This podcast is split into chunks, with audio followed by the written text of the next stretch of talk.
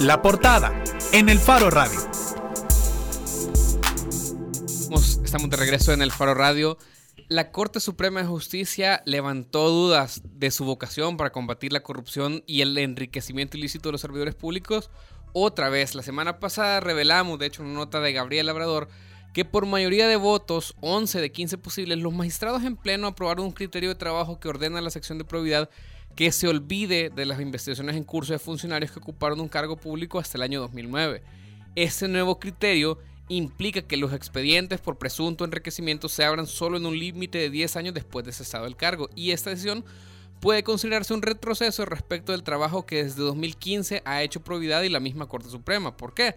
Porque desde 2015 hasta la fecha la CSJ envió a juicio por enriquecimiento ilícito a diputados, exdiputados, alcaldes y expresidentes de la República. Incluso se abrieron investigaciones de expresidentes de la República que con este nuevo criterio no habrían podido abrirse. Es oportuno recordar que la sección de probidad tiene décadas de existir, pero nunca investigó el enriquecimiento de funcionarios a cabalidad. En 2005, los entonces magistrados votaron para impedir que probidad pidiera información a los bancos, que es, lo, sabemos ahora, una pieza clave en las indagaciones de patrimonio. Fue hasta 10 años después, en 2015, que los nuevos magistrados, los magistrados de ese entonces, le dieron vida nuevamente a la sección de probidad y hacia finales de ese año ordenaron el primer juicio por presunto enriquecimiento ilícito contra el diputado del PCN, Reinaldo López Cardoso, del cual, por cierto, salió librado. Actualmente Providad tiene 42 expedientes en una nota del Diario Mundo de hace unas semanas con mucho nivel de avance, pero que por la reciente decisión serán cerrados.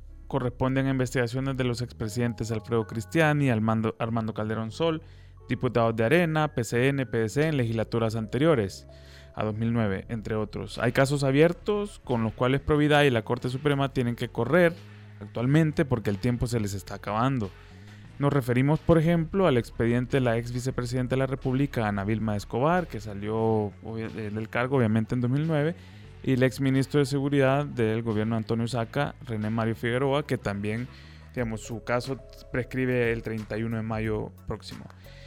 Para discutir sobre esto, pues tenemos a dos eh, buenísimos invitados. Queremos un poco pelotear ideas sobre hacia dónde puntan estas ideas, eh, cómo se puede interpretar estas nuevas decisiones eh, en este contexto político y jurídicamente sé que es muy difícil catalogar a veces las decisiones como buenas, malas, porque hay mucho en juego y depende de, tanto, ¿no? Pero pero sí, queremos calibrar lo más posible y, diseccionar hasta dónde podemos describir esto como un, retroceso o no. Tenemos, como decíamos, a Enrique Anaya, abogado constitucionalista. Eh, bienvenido al Faro Radio, Enrique. Muchas gracias, muy buenas tardes. Gracias por la invitación.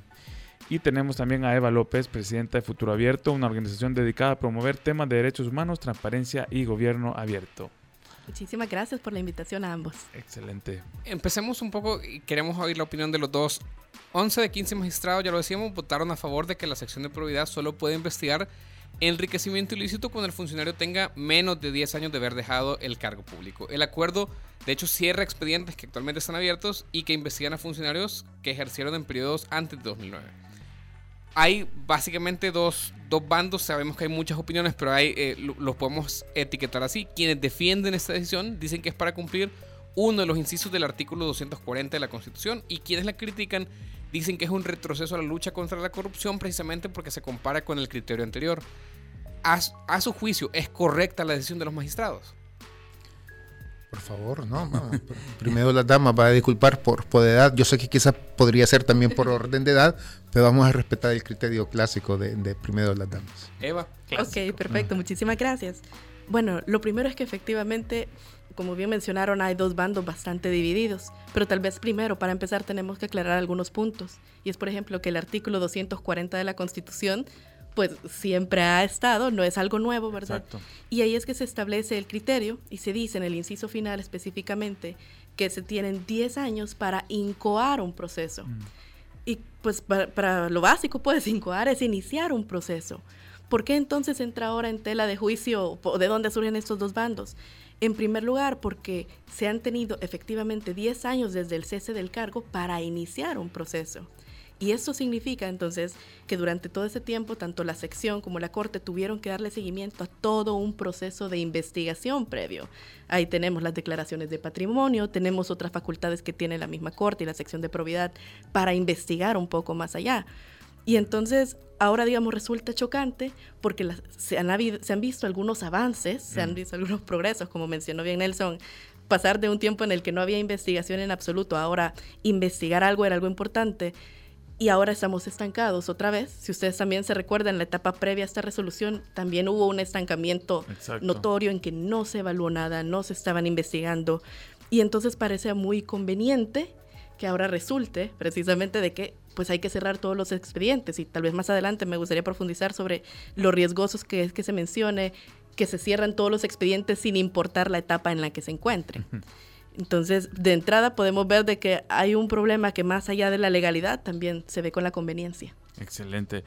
Eh, bueno, ah, no, solamente hay, hay, que tener claro, digamos que, como muy bien señala Eva, el, el, plazo de los 10 años ha estado en la Constitución y está desde 1983 y definitivamente eh, que quizás no se le había visto, no se había hecho ninguna evaluación sobre el plazo, pero es evidente que no se puede incoar un, como le llama la Constitución, un juicio de enriquecimiento ilícito después de 10 años de, salido del cargo. Por lo tanto, eso es evidente. Creo que ahora simplemente se ha puesto el, el tema, digamos, en la palestra pública. Pero más que el plazo, yo creo que lo importante acá es que por qué la Corte Suprema, porque al fin y al cabo la sección de probidad es parte de la Corte Suprema y es un trabajo, digamos, que en última instancia le corresponde a los magistrados, ¿por qué dejan que pasen los 10 años?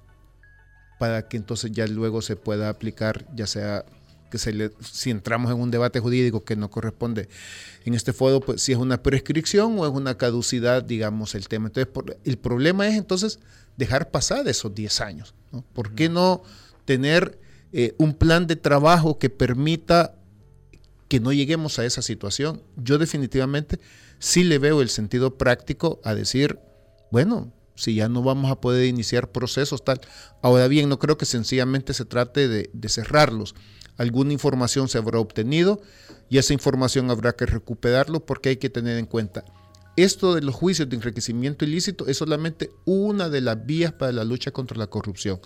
También está la vía de los procesos penales y también está la vía de la extinción de dominio. Es decir, eh, no hay que entender, y sería una lectura totalmente errada, asumir que transcurridos los 10 años, como dicen, ya quedó borrón y cuenta nueva. No, hay todavía otras vías para poder luchar contra la corrupción. Y para lo cual el trabajo de la, de la sección y de la Corte Suprema misma es, útil. Tampoco los magistrados, digamos, creo que cometen un error cuando dicen que ya no tienen nada que hacer precisamente porque está la vía de extinción de dominio, etcétera. Sí, digamos, si tienen la información, que la comparta con las autoridades que hay que, que compartirla. Y es curioso, eh, de, ese, ese, ese punto lo discutieron en la sesión de Corte Plena el 31 de enero, sin embargo, no lo sometieron a votación según el acta, quedaron como opiniones sueltas de expresión de buena voluntad de algunos magistrados que decían que había que hacer ese tipo de cosas.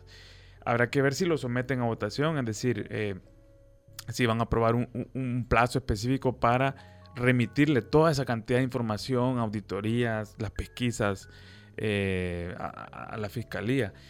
Eh, pero queríamos eh, comenzar con, con, o seguir con esta, siguiente pregunta. El magistrado Ramírez Murcia, que fue uno de los dos que votó en contra en esta decisión, eh, alegó que había un problema de interpretación de la Constitución. Él, él, los llama letristas, demasiado letristas a, sus, a sus colegas, que yo entiendo que en el mundo de los abogados eso suele ser una ofensa un poco, así como... Eh, pero bueno, él decía, yo no niego los 10 años que dice la Constitución, dice Ramírez Murcia, pero la Constitución no es solamente ese inciso, sino la integralidad de todas las normas para tomar en cuenta los valores que se deben proteger en nuestra sociedad. Ahí es donde choca el letrismo con la interpretación integral de la Constitución, dice Ramírez. ¿Ustedes comparten eso, que están siendo demasiado literales los magistrados que tomaron esta decisión, los 11 que, que aprobaron esta decisión? Ok, bueno, en ese sentido, e, específicamente la resolución y el voto disidente del, magistrado Murcia tiene este punto que es de bastante interés. Y a ver, Es que resulta que efectivamente hay que interpretar la Constitución, pues primero viendo su texto, pero como él menciona y como también ahora todos sabemos, con la corriente de derechos humanos, porque también aquí hay derechos humanos implícitos, lo que se busca no es nada más una interpretación literal. Efectivamente, como mencionamos, dice 10 años y 10 años es, pero también 10 años en qué sentido o a qué se refiere, qué se tendría que haber hecho durante estos 10 años. Y ahí es que él menciona estas convenciones de, contra la corrupción tanto de Naciones Unidas como la Convención Interamericana. Y es ahí uno que puede entender que estos 10 años no eran, pues 10 años, como menciona eh, Enrique, que pasaran de largo y hasta ahorita venir a decir, pues se acabó el plazo y ahora cerramos todo, sino que tenía que haber una interpretación que durante ese tiempo, por ejemplo, un, criterio pudiera ser si no se hizo nada, ninguna investigación. Pero el caso es que, como bien mencionaron, hay 42 expedientes abiertos, es decir, ha habido algún grado de investigación en esos 42 expedientes. Por lo tanto, centrarse ahora en una interpretación de la Constitución diciendo todo ese trabajo de investigación previo no es válido o y por tanto no importa en qué, en qué etapa, eso me marcó mucho, no importa en qué etapa del proceso esté, se tiene que cerrar, tampoco es lógico y precisamente termina violando la misma Constitución porque entonces uno de nuestros principios, y como bien mencionaba el magistrado, a los que nos hemos sometido es pues el combate contra la corrupción. Y si utilizamos nuestras propias leyes para perpetuar la corrupción, nos estamos volviendo cómplices. Solo termina violando eso me quiero eh, detener. La resolución de la Corte termina violando la Constitución. Ese es tu criterio. ¿Por qué? O sea, si quisiera que profundizaras un poco en eso. Eh, la interpretación misma es contraria a los fines o a los propósitos de la Constitución. Como se mencionaban, esas convenciones no es que son parte de un bloque de constitucionalidad o que están al mismo nivel pero sí nos ayudan a interpretar cuál es el objetivo. El objetivo de poner un plazo de 10 años es que no se pueda por la perpetuidad, ¿verdad?, investigar a alguien, no poner plazos.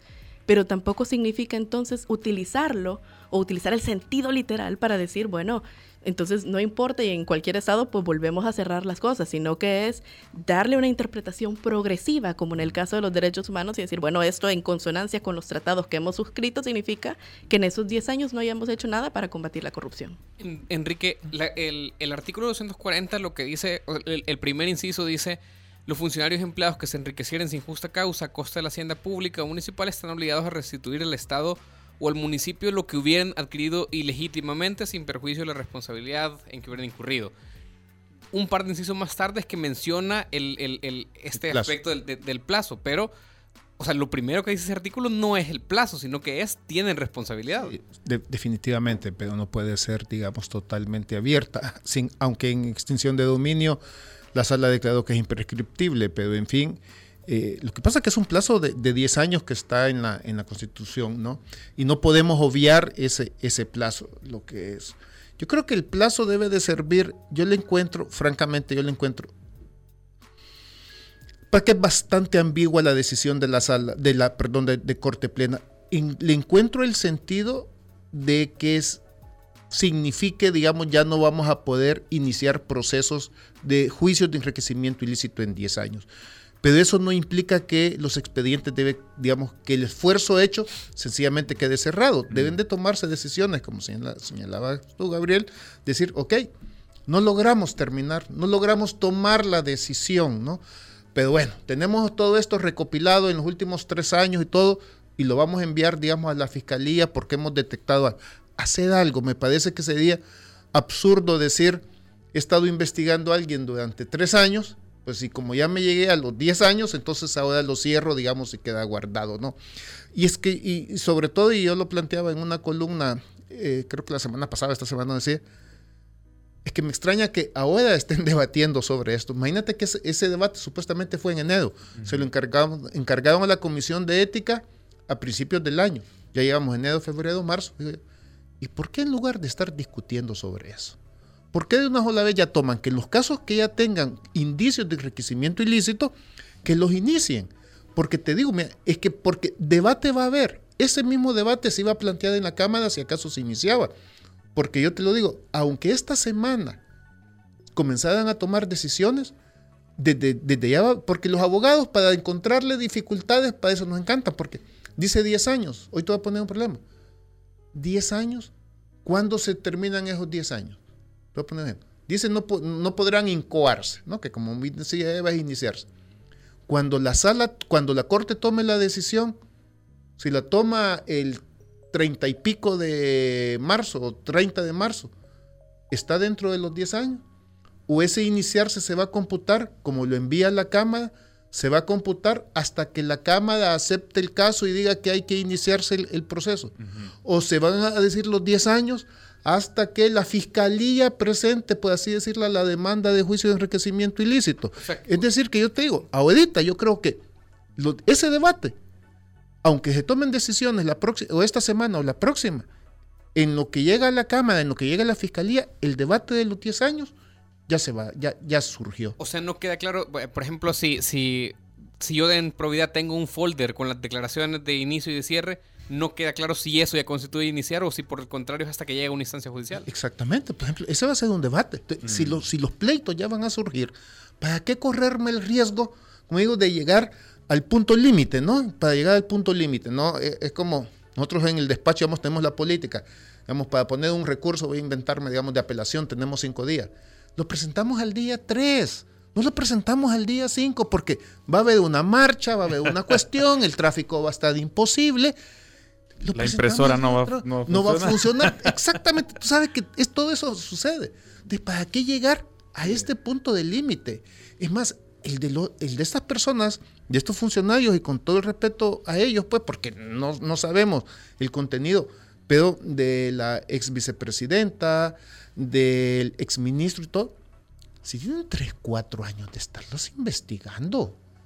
O sea, de eso se viene hablando desde hace ratos. O sea, yo creo que aquí el problema de fondo es, uno, que en primer lugar la Corte no tiene claro cuál es el procedimiento. Y ni siquiera ella misma se ha organizado para llevar un procedimiento ordenado. Y las investigaciones, si tú lees las actas, por ejemplo, continuas después del 31 y todo, durante tres o cuatro sesiones han estado discutiendo sobre el tema de la ex vicepresidenta Vilma de Escobar. Sí es, un debate. Dicen, bueno, no, no, tenemos nada claro, hay que pedirle otro informe a la sección de probidad. Otro informe. Tampoco lo, hubo nueva documentación, pidamos más papeles. No, no hay claridad en la forma de trabajo, definitivamente. Y precisamente sobre eso, sobre la falta de claridad, deberíamos reclamarle a la anterior configuración de Corte Plena eh, el hecho que fueron incapaces de heredar un reglamento de trabajo de la sección de probidad con plazos, criterios bien definidos este es precisamente uno de los señalamientos que, hace actualmente la magistrada Doris, Luz Rivas de, la Sala de lo Penal, que fue también una de las que votó en contra. Parte de decisiones que hace la sección de probidad o que la Corte Suprema de Justicia, o la falta de ellas, eh, ha, provocado la conmoción. Yo creo que si, existir, si, si hubiera existido ya un reglamento, difícilmente la conmoción hubiera sido tan, tan grande, pues, o sea, podemos reclamarle, ustedes creen, a la, Corte Plena anterior esta falta de, claridad en, digamos, cuánto, qué significa 10 años, cuándo se toma, que se inicia un, expediente, cuando se abre administrativamente o cuando se presenta a la Cámara de lo, de lo civil. ¿Cree que es un reclamo válido? Bueno, efectivamente, tener un reglamento, como bien menciona Gabriel, hubiera sido, hubiera hecho esto mucho más fácil. Y también hacerlo, digamos, de una forma en que no parezca apresurada, como es lo que parece en este momento. Sin embargo, más que eso, también hay, aun si no hubiera un reglamento, hay criterios también suficientes para poder responder. Por mm. ejemplo, en el caso, la misma ley de enriquecimiento ilícito actual sienta en su artículo 7 un precedente diciendo a qué se refiere o cuándo se presume enriquecimiento ilícito, que es prácticamente, dicho como las palabras más, más sencillas posibles, cuando con lo que digan las declaraciones, digamos, se compruebe que hay o tiene más ingresos de los que lógicamente, digamos, pudiera comprobar, ya sea de sus ganancias y de esto. Y basta con esa presunción para poder iniciar algo. Entonces podemos también usar la razón y cuánto tiempo toma, por ejemplo, comprobar lo que ganaba, lo que dicen las declaraciones patrimoniales y pues entonces dar inicio a un proceso. Ojo, que tener también una presunción de enriquecimiento ilícito no implicaba en ningún momento de que esto no se pudiera demostrar lo contrario o de que inmediatamente es alguien culpable. Pero era fácil pensar de que no era un procedimiento tampoco en extremo complicado para, como para tomar, como mencionaba Enrique, el ejemplo, tres años, cuatro años de investigación o no empezar, peor, ningún proceso en un plazo de diez años. Mm. Entonces, incluso sin un reglamento, tampoco se puede alegar, digamos, de ignorancia de la ley a su favor o decir, bueno, es que no había los recursos, no había la forma de saber. Y lo que pasa es que ante la ausencia de un reglamento sí nos damos cuenta de las fallas estructurales del sistema anticorrupción. Y el, tema, el tema, por ejemplo, una ausencia de un reglamento es una. Pero, por ejemplo, otro es ver en la resolución que se emitía, decir, por ejemplo, eh, no, no, importa porque en todo caso la fiscalía es la que va a investigar, cuando aquí no es que una institución sustituya a la otra, sino que deberían de complementarse. Y como bien mencionó Enrique, cada una de ellas cumple una función distinta, son bienes diferentes. Lo que se busca es evitar que existan flancos libres para la corrupción. Y entonces si aquí al contrario interpretamos restrictivamente, si aquí nos centramos en literalismos muy, muy marcados, si en lugar de buscar ordenar, lo que buscamos es restringir, porque esta no es la, la, resolución, digamos, tampoco más problemática, sino que también vimos cuando se bloqueó el acceso a las declaraciones patrimoniales mientras había un periodo de investigación. Es decir, si por un lado estamos restringiendo el proceso y delimitándolo entre comillas demasiado bien y por el otro lado también bloqueando los accesos para que los ciudadanos estemos al tanto, para que conozcamos las reglas claras, para que contemos todos con seguridad jurídica de cómo se tiene que proceder, al final el sistema anticorrupción es el que fracasa. Y ya sea va a fracasar, ya sea en esta instancia o va a fracasar en la fiscalía o en cualquier otra. Yo quiero regresar a eso eh, también con, con, con, Eva y luego con Enrique, porque uno de los puntos que decía Enrique al principio era que, eh, si bien es cierto, terminan los 10 años y ya Providad con este acuerdo no va a poder hacer, eh, empezar un, caso de enriquecimiento ilícito, hay otras vías. Y esa era justamente la defensa que hacía el magistrado Aldo Cader de la Sala de lo Constitucional ante la decisión. Él es uno de los que votó y decía que él votó tanto por la literalidad de la Constitución como también diciendo que el acuerdo no quita si algún funcionario haya cometido algún delito penal o evasión fiscal, eso también se pueda perseguir vía Fiscalía y vía Ministerio de Hacienda. Te pregunto, Eva, y luego a Enrique, ¿se puede confiar en que la Corte, si no persigue enriquecimiento en 10 años, luego pueda notificar a otras instancias para que persiga? pues se dificulta bastante, porque como mencionaba Enrique, es todo un proceso de investigación. Y a ver, aquí hay algo claro también. Y es que aún en el escenario más favorable donde la Corte pues remitiera la información a las instituciones pertinentes, también los delitos pues tienen algún grado de plazo de prescripción. Y también en Hacienda hay un grado de prescripción. Entonces no es como que solo esta vía es en la que prescriben.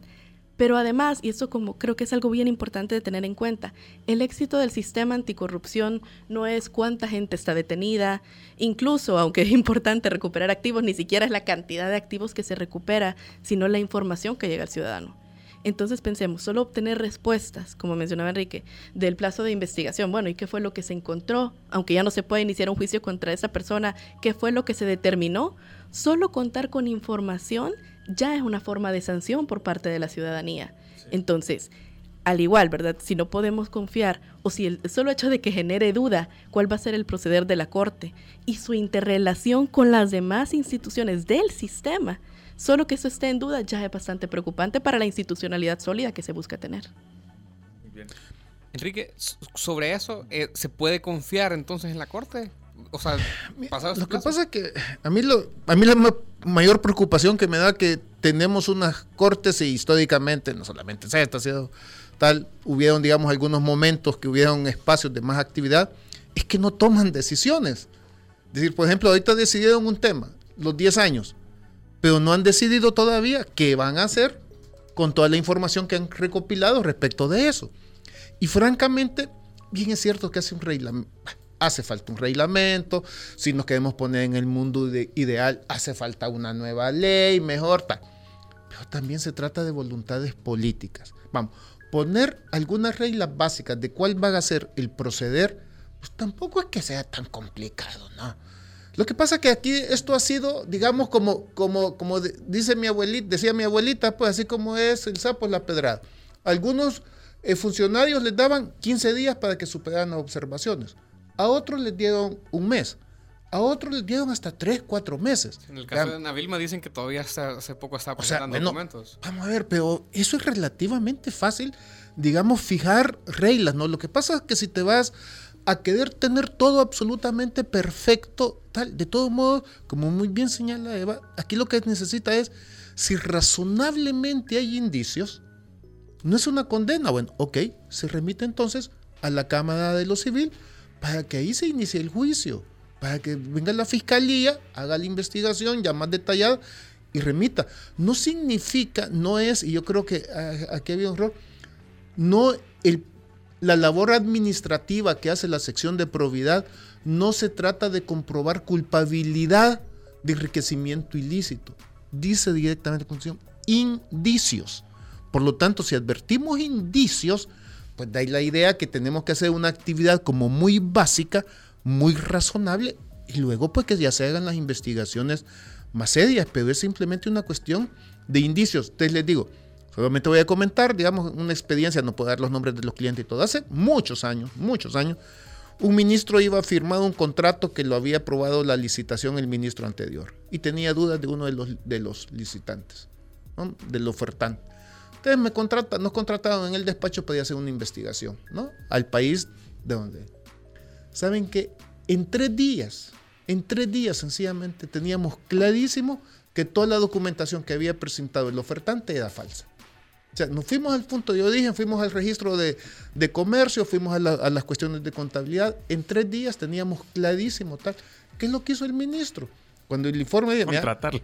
¿Va? No, fíjate que no, afortunadamente no. Se le armó un follón, como dirían, digamos, por no contratarlo, pero dijo, pues no firmo el contrato y ya fue a buscar pues a, a especialistas en derecho administrativo para ver qué diablos hacía. Ya. Pero en tres días teníamos algo se trata de indicios. Sí. Entonces, aquí en cambio... Es, es irreal pensar que en 10 años no se puede tener la información a, suficiente. A eso voy yo. O sea, puede ser que la información es complicada, digamos. Hoy sobre todo que hay mecanismos hoy mucho más sofisticados, pues va.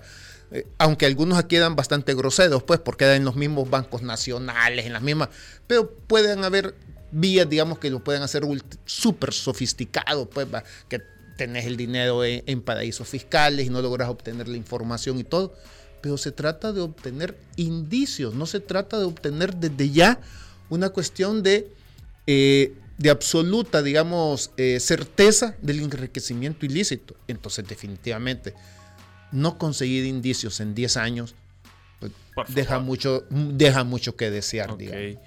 Bueno, yo creo que se nos está acabando el tiempo. La última pregunta creo que recoge un poco el, el fondo de todo esto. Eh, la sala constitucional, la que acaban de elegir en, en, noviembre, ahora está pidiendo a los demandantes, aquí tenemos a uno, eh, Salvador eh, Enrique Anaya, eh, que, que, presente pruebas, que aporte pruebas cuando hace, cuando presenta sus recursos de, de inconstitucionalidad o, o, de amparo. O de amparo. La Corte Plena también está archivando los casos de más de, de funcionarios que hayan pasado ya más de 10 años desde que dejaron el cargo. Los expedientes de probidad ya no son públicos por otra decisión de la Corte, la que hablaba eh, Eva, eh, que fue tomada en julio de 2017.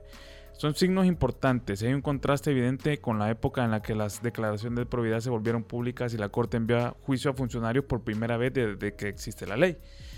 Entonces, la pregunta, ¿puede considerarse que ha muerto esa pequeñísima primavera judicial que teníamos o que tuvimos, o si hubo, y la tendencia se ha revertido? ¿Ustedes creen? No, Enrique aquí, porque él lo mencionaron. Ah, bueno, ok, va, digamos, por, por, referencia personal, ¿no? Ok, va. Este, eh, yo me, no me atrevería a decir que, digamos, que está totalmente paralizado, pero las señales son altamente preocupantes. Las señales son altamente preocupantes. Creo que eh, la inercia, la desidia que estoy advirtiendo, al menos este servidor advierte en las investigaciones y en la agilidad de las investigaciones, me generan preocupación. ¿no? Yo quisiera ver señales que pudieran reflejar que, se va a profundizar, se va a mejorar, digamos, la lucha contra la corrupción. Me da, tengo la percepción que se, nos estamos enredando, pues, digamos, como lo dije en la columna, en estos debates sobre sexo de Los Ángeles, pues, porque entonces nunca va a haber una solución, porque, digamos, nos vamos a estar. Los abogados, lamentablemente, somos muy dados para ello, donde, donde hay tres abogados, hay cinco opiniones generalmente, entonces eh, somos muy dados para ello. Y yo por lo menos creo que lo que hay que hacer es que las, que las cuestiones funcionen. Las reglas, vamos a ver, la ley, los reglamentos y todo, siempre va a ir detrás de la realidad. La ley que se aplica es de 1959, es cierto, es una ley mala, es una ley desfasada, es una ley de cadeza de técnica, pero cuando existió la voluntad de aplicarla, se aplicó la, la ley, es decir, busca los mecanismos para que las cuestiones funcionen, como dicen. Sí, a todos nos gustaría andar no sé, pues en el mejor carro del, del, año y todo, ¿no? Pero si no lo tienes, te vas a ir en el bus. Y en último caso, como nos ha sucedido a nosotros en el despacho, pedía presentar un escrito, pues nos vamos corriendo porque hay una manifestación y te vas corriendo a, la, a la Secretaría de la Corte a presentar el escrito porque si no se te va a vencer el plazo. Es decir, hay que hacer que las cosas funcionen en lugar de enredarnos en, estos detallitos de la letra aquí, de este aquí, esto tal. Yo creo que hay que hacer que, que funcionen. Eva, coincidís en que hay una falta de voluntad y que, que se sobrepone a, esto, a esta cantidad de obstáculos que sabemos que existen para aplicar la ley. Bueno, efectivamente existe falta de voluntad, porque como vimos dentro de lo racional hay mecanismos que se pueden seguir, pero quería quedarme con una frase que mencionaba Gabriel, que era si se murió la pequeña chispa judicial yo creo que lo que va a pasar es que vamos a tener, ya no hablando de la chispa, sino de los demás, la ciudadanía, vamos a tener que mutar. Porque evidentemente hubieron progresos y si no hubieran habido progresos, no estaríamos enfrentando ahorita un retroceso ni lo evidenciaríamos. Pero esto es, esta resolución, digamos, es consecuencia de una falla sistémica que viene de otras cosas, de cuando había cuando antes, la transformación de la, del 2017, cuando había ley de acceso a la información pública, uno podía conocer las declaraciones y hoy ya no. Cuando dejamos pasar ese pequeño cúmulo de situaciones es que llegamos a este punto, por ejemplo, donde se cierran expedientes, donde la, el combate a la corrupción tiene un gran retroceso. Entonces, el labor ciudadano de nosotros es mutar. Vamos a tener que adaptarnos a esta nueva situación, vamos a tener que hacer uso de nuestros derechos, informarnos más, aun cuando la ley pues es preconstitucional, incluso la de enriquecimiento ilícito, revisar que hay modalidades de denuncia ciudadana, revisar también qué otros mecanismos hay, ir ante el Instituto de Acceso a la Información Pública, es continuar haciendo uso de nuestros derechos para que entonces sí no se muera la pequeña llama judicial. ¿Mutar en qué? Pues tenemos que adaptarnos a lo que está pasando. Si lo que está pasando ahorita es que nos están cerrando puertas, por ejemplo, para conocer o para el combate a la corrupción, bueno, un primer paso sería volver a abordar el tema de por qué están bloqueadas, por ejemplo, las declaraciones patrimoniales, por qué no se pueden conseguir en el, en el proceso previo porque como te mencionaba, estos pequeños cúmulos de situaciones nos llevan a que nos tenemos que adaptar, recuperar derechos y espacios que se habían ya ganado, precisamente para que tengamos nosotros como ciudadanos la posibilidad de regresar a la palestra de forma real el combate a la corrupción.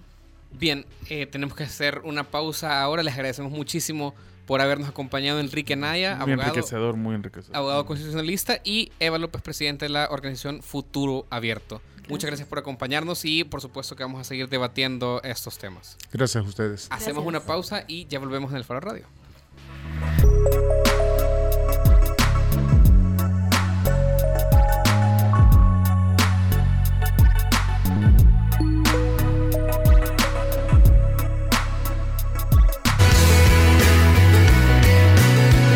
Estás escuchando lo mejor de los noventas 2000 y lo mejor de hoy. En la radio del joven adulto.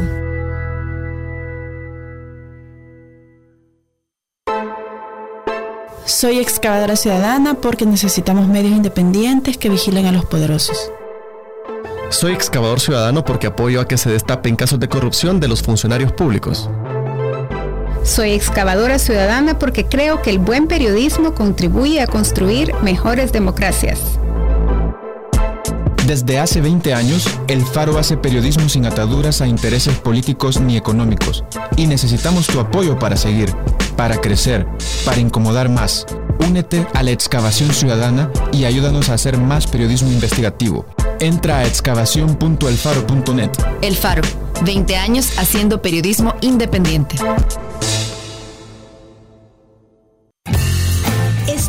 Escuchando 105.3.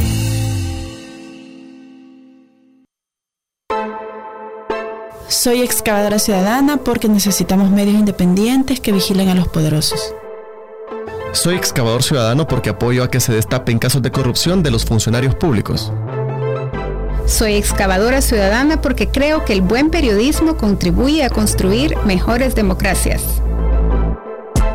Desde hace 20 años, El Faro hace periodismo sin ataduras a intereses políticos ni económicos. Y necesitamos tu apoyo para seguir, para crecer, para incomodar más. Únete a la excavación ciudadana y ayúdanos a hacer más periodismo investigativo.